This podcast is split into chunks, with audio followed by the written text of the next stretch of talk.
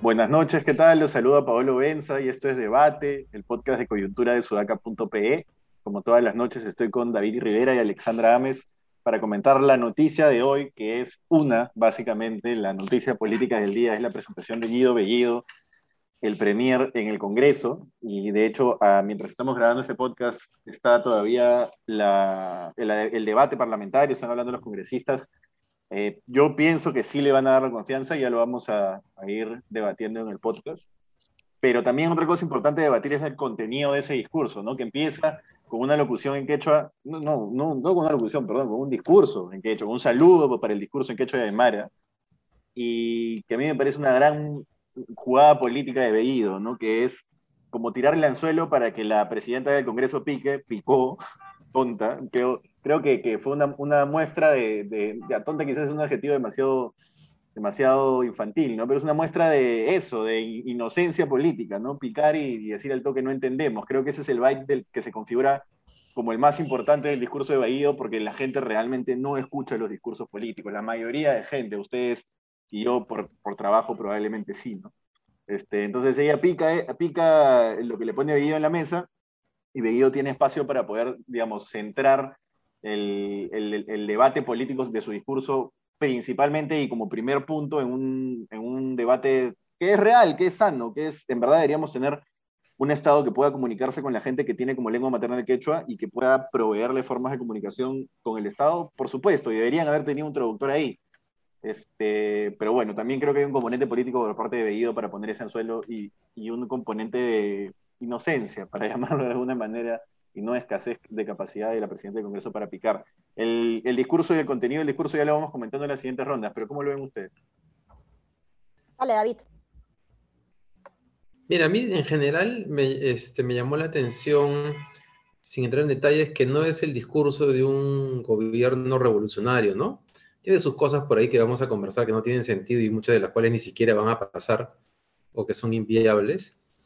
Pero bueno, buscar un ejemplo concreto, digamos, no hablaron del tema de la constitución, pero independientemente de eso, así no, no estuviese esa variable en la lista, este es un discurso como que podría haber sido pues de otro gobierno, el de Humala o el de Toledo, incluso el de García, porque García decía una cosa, acuérdense que García ganó diciendo que iba a eliminar los TLCs, que los iba a cambiar, ¿no? Los servicios. Este, y después fue al Congreso y, y estuvo todo, todo, todo con un discurso diferente. Entonces, primero eso, ¿no? No, es el discurso de un gobierno revolucionario. Ahora, también es cierto que este gobierno nos ha demostrado que dice una cosa y en paralelo va pensando en otras, ¿no? Este, así que quién sabe. Lo otro que está claro es que Bellido ya le gustó el cargo y está dispuesto a hacer cualquier cosa por quedarse, ¿no? Este, no creo que le vaya a funcionar, creo que tiene un, vida, un tiempo de vida corto, así, así le den eh, la confianza hoy día a su gabinete. Sí, a ver, yo arranco con comentar, digamos, el inicio y el final de su discurso, ¿no? Eh, yo coincido con que no es un discurso que trata de eh, mostrar que representa a una izquierda radical, que quiere cambiarlo todo, más bien tiene un discurso bien reivindicativo de lo social o de, cerrar brechas de desigualdad, que cualquier eh, persona sensata, pues, no se atrevería a, contradecir, ¿no? Eh, y al inicio él empieza con algo que me parece muy importante porque él habla de ejes de trabajos para eh, su sector y habla de la importancia o más que o específicamente de la búsqueda del consenso político para desarrollar las políticas públicas. ¿no? Entonces, él habla de, eh, de, de promover este trabajo coordinado con el Congreso. Eh, sea o no la intención de mostrar apertura desde el Ejecutivo, creo que es un discurso clave porque les está poniendo la pelota en la cancha de la gobernabilidad al Congreso. ¿no? Queremos dialogar, queremos buscar consenso y estamos esperando de ustedes una respuesta. ¿no? Creo que por ese lado me parece importante resaltar eso. Habla de, como segundo eje la prevención de la corrupción y como tercer eje, que no es un tema menor, es el eh, respeto irrestricto a las libertades democráticas establecidas en la Constitución política y en los tratados internacionales que nuestro país ha suscrito. ¿no? Entonces, eh, importante, importante que, que no solamente no hable del cambio de la Constitución, sino que más bien hable de las libertades, ¿no? el respeto a las libertades democráticas dentro del marco constitucional. Hay una moto ahí que está sonando, creo que es de David. Perdón, perdón, pero es que ya bueno, dale, dale. Eh, y, para cerrar, para cerrar, porque dije que me parece interesante cómo empezó y cómo termina, el final me pareció a mí particularmente muy emotivo, porque el, la historia de Paco Yun, que este cuento de César Vallejo, es un cuento que a mí me tocó mucho de niña y que creo que explica varias cosas de, mi trabajo ahora por, el Perú, por la realidad nacional, ¿no? Entonces, que él hable de, que merecemos un país en el que Paco Yunque no deba guardar silencio, digamos, y en donde los Humbertos Grieves reciban una ejemplar sanción, me conmovió, pero también vi que en algunos chats en los que yo estoy de personas que son muy liberales, de derecha, se sintieron ofendidas de alguna manera porque creyeron que se estaba hablando de una... Em, eh, de tratar de calentar, digamos, el gallinero, ¿no? Eh, yo no creo que la derecha eh, o la, el sector empresarial deba identificarse con Humberto Grieves, ¿no? Yo creo que aquí lo que hay que rescatar es que si lo que el propio gobierno está buscando, que él cita Vallejo además, antes de contar lo de, lo de Paco Yunque, y dice que debe debemos estar hermanados, ¿no? Entonces, para este hermanamiento, creo que debemos de dejar de dividir al país entre Paco Yunques y eh, Humberto Grieves. deberíamos más bien resaltar la figura de estos Paco Fariñas, que eh, eh, se indignan, que protestan, que reclaman, digamos, ¿no? Entonces, y de esos hay en todos los niveles socioeconómicos, y de esos hay en el sector privado, en el sector público, en la sociedad civil organizada. Entonces, el, gobierno, si de verdad quiere este hermanamiento, debe identificar a estos pacos fariñas, ¿no? Para trabajar em, de manera articulada a favor del país, ¿no? Y porque sí, sí siento que, se, que es una división equivocada dividir al país entre Pacos Yunques versus Humberto Grieves, ¿no? Oye, este, eh, Pablo, eh, eh, a raíz de lo que dice Ale, que, quería mencionar solamente que esa parte que es la parte de lo simbólico, la gente de Perú Libre lo maneja muy bien, ¿no? Muy bien. Y tanto el arranque, ¿no? Hablando en quechua, como planteó Paolo, como lo recordó Paolo, más lo que tú señalas del cierre, eh, son ejemplos claros de lo bien que se manejan en ese plano. No sé si han visto el videito, además de cómo mientras están eh, exponiendo los congresistas, de pronto abre su bolsa con coca, con sus hojas de coca, y comienza a chachar este eh, bellido, ¿no? Entonces, claro, toda esa parte, todo eso lo tienen eh, claramente, o sea, lo tienen más claro que ningún partido político que yo conozca. O sea, digamos, desde el retorno a la democracia no recuerdo a alguien que tenga tan claro esos, esos elementos tan importantes para hacer política. Sí, además... Claro, el problema es que después dale, dice con las cosas que hacen, porque ya quisiéramos un gabinete que muestre lo que dice en el cierre de su, de su, de su discurso, ¿no? Pero lo que tenemos es un discurso más bien que un gabinete que pareciera ¿no? O un discurso de Cerrón que pareciera más bien que los Paco Yunque más bien sean los que tomen el control y se pongan por encima de aquellos que los oprimieron durante tanto tiempo, ¿no? Ahora, eh, parte, claro, el manejo, el buen manejo que tienen ellos es el de la simbología política, ¿no? Como tú dices. Eh, porque claro, después no dicen, no, esos son tres limeñitos hablando, que no saben que, que en verdad hay 3.8 millones de personas que tienen el quechua como lengua materna. No, está bien, pero además es una elección netamente política iniciar tu discurso en quechua o no hacerlo. Es una elección política más allá de que tenga un fondo real de discusión. Entonces hay un manejo de la comunicación política importante de todas maneras. Ahora, el fondo del discurso es lo que a mí, por lo menos, no me gustó para nada, ¿no? Yo sí le, di una buena ojeada al discurso, eh, y en realidad a mí sí me pareció básicamente una lista de deseos, ¿no? Una lista de deseos que se, que se digamos, que se hace patente o se, se eh, muestra muy claramente con la parte que yo compartí en, en mi Twitter, ¿no? Que es necesitamos ampliar la cobertura de saneamiento. ¿Cómo? O sea, PAL debe acelerar la ejecución de obras y la adjudicación y la, ejecución de obras. Sí, debe, debe acelerarla, por supuesto. ¿Quién no puede estar de acuerdo con eso? Pero ¿cómo la haces acelerar? ¿no? Y así creo que un montón de cosas como, por ejemplo,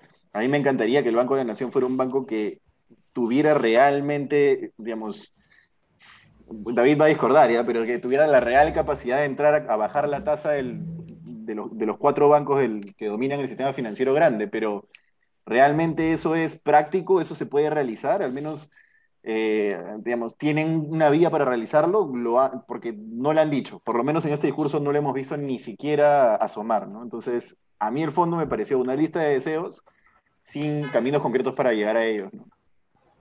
No es solo una lista de deseos, Paolo, sino que además se ha repetido mucho en, diversos casos y ha citado programas del Estado que ya están diseñados, ha eh, citado acciones que ya han sido planificadas para este año y además se ha atribuido Em, el éxito de la vacunación durante el, agosto, ¿no? Él dice, cabe señalar que el 28 de julio de este mm. año teníamos 13 millones de vacunas aplicadas, mientras que el 22 de agosto tenemos 17 millones y medio de vacunas aplicadas. Hemos pasado de 17% al 27% de personas vacunadas al 22 de agosto. Se han atribuido un éxito que no le corresponde a este gobierno. Esto es, este éxito es producto de la experiencia y del el punche que ha venido metiendo el gobierno pasado y que eh, eh, sigue eh, y que continúa digamos, en ejecución, ¿no? Entonces, ojo, ojo con eso, ¿no? Y lo que sí me da pena es la situación de Jaliguarma que lo están reduciendo a un prona. Yo sé que en este momento los colegios no están abiertos y por lo tanto el sistema de alimentación escolar no funciona, pero espero que no, no quede este, este presupuesto de Jaliguarma como un, como un prona antiguo, digamos, en donde se reparten canastas y se genera esta dependencia eh, populista entre gobernador y gobernado, ¿no? Yo sobre ese punto, más bien, este, entiendo lo que dicen, pero, digamos, no me sorprende. Yo hubiese esperado algo peor. O sea, más bien me recuerda a muchos, o sea, es que, es que me recuerda a muchos gobiernos. Recuerdo un discurso de Alan García Pérez un 28 de julio, más que yo estaba manejando, estaba por, eh, me acuerdo, en Tarapoto, y comenzó a citar carretera por carretera que iba a ser en cada región del Perú. Y recuerdo porque estaba con mi tía que vivía en Tarapoto y me decía, mira, esa carretera es la que va a pasar por acá, me dijo. Entonces yo decía, ¿por qué Alan García está haciendo esta cosa tan absurda, tan aburrida? ¿No? Este, pero bueno, entonces, y es verdad que hay cosas absurdas. Eh, yo creo que una de las absurdas es la de Petroperú, ¿no? Porque Petroperú, no, pero, pero, ya, pero, pero además Petroperú no va a poder explorar, o sea, no, no tiene cómo. O sea, digo, no tiene plata simplemente está súper endeudado con el tema de la modernización de la refinería, no podría emitir deuda porque los tenedores de bonos actuales, o sea, o sea pondrían el, grito en el cielo, nadie prestaría dinero. Y, van a buscar que lo, que lo respalden con, con, que lo respalde el soberano, probablemente, para la emisión de bonos de Petroperú. Sí, pero el MEF no va a hacer eso. Mira, Humberto Campodónico, que es el gran promotor de la modernización de, de, de Petroperú, no está de acuerdo con que por ejemplo, con que Petroperú participe en la exploración. Es una, es una actividad de alto riesgo. O sea, no hay forma, es, es una locura, ¿no? Este, lo del Banco de la Nación, yo insisto en que hay cosas que dependen del diseño. Mientras esté José Cochávez ahí, que creo que tú lo conoces, sale, por ejemplo, no veo ninguna irresponsabilidad como riesgo. Tal vez sí una tensión dentro del gobierno, porque tal vez el sector más de Bellido va a querer eh, acciones irresponsables del Banco de la Nación, pero el MEF seguramente va, a contener eso. Vamos a ver quién gana en la, en la, en la pulseada. Este, me llamó la atención una cosa del fondo. Hay un tema con el tema de los combustibles, ¿no? Porque eh, él ha mencionado algo, creo que se llama el FISEALE o FIDE, que es como, entiendo, claro, que en vez de, entonces, de, de, de apostar por el fondo de estabilización, que había sido criticado de alguna manera, estarían entonces apostando por entregar un nuevo bono específicamente por el tema del combustible. Es un tema, el FISE, ¿ah? o sea, es una solución desde la oferta y es un típico error de los funcionarios públicos desde lo que yo doy, yo doy el, el vale, pero no se diseña la experiencia del usuario y sé que suena algo bien raro, pero es que en las políticas públicas hace falta eso porque un vale para una persona que está en un centro poblado o que está en una zona alejada, le cuesta carísimo pagar el taxi para cargar el, el, balón de gas y recogerlo, ¿no? Es, es, todo un rollo. El FISE no es dinero, entonces es un vale. Es un vale que lo cambian en, en lugares autorizados. Entonces, esos lugares autorizados están típicamente en la ciudad, digamos, ¿no? O en, los, en, los, en las ciudades más pobladas, digamos, y, y la gente que eh, más bien que más necesita el gas está en la, en la periferia, que tiene que trasladarse y, y gastar dinero, ¿no? Otra, otra cosa que a mí me, me, hizo bastante ruido es que le quieren meter 1.400 millones de soles a, a, Agrobanco, ¿no? Que hace cinco años estaba, cinco años o menos, ya, ya no tengo la fecha exacta en la cabeza, pero estaba, está quebrado, básicamente, porque se dedicaron a darle créditos, el 50% de su cartera de morosos eran créditos que no eran a microempresarios agrarios, sino eran a medianos empresarios agrarios, muy probablemente por corrupción, por amiguismos con funcionarios de Agrobanco, y no los podían cobrar, porque no, estaban, no eran créditos dados para cobrarse. Entonces, han entrado, han saneado, el, uno de los presidentes, se me cae el nombre, pero uno de los presidentes de Agrobanco que saneó, hizo el modelo factible, este, empezó a dar créditos realmente a microempresarios agrarios y ahora lo quieren multiplicar varias veces. El banco no creo, el banco sectorial público no creo que funcione realmente. Si es que, si es que el Banco de la Nación tiene ciertas esperanzas, como dice David, Agrobanco no creo que funcione honestamente. Así es, ese es un problema. Ahora ahí tenemos un problema más grande porque el Estado fracasa y la banca privada no llega o cuando llega, llega a tasas de interés que la realidad de un agricultor rural no puede pagar. Entonces, en realidad, hay un tema no resuelto. No resuelto, sin duda, pero ese no es el camino a resolver. Por eso te digo que es una lista de deseos, pues ahí. Porque no, yo sé, pero el, camino, pero, el camino, pero, pero, pero, el camino actual tampoco lo ha solucionado. ¿No? O sea, digamos, estemos claros que ni el modelo actual ni el que están proponiendo lo, lo resuelve.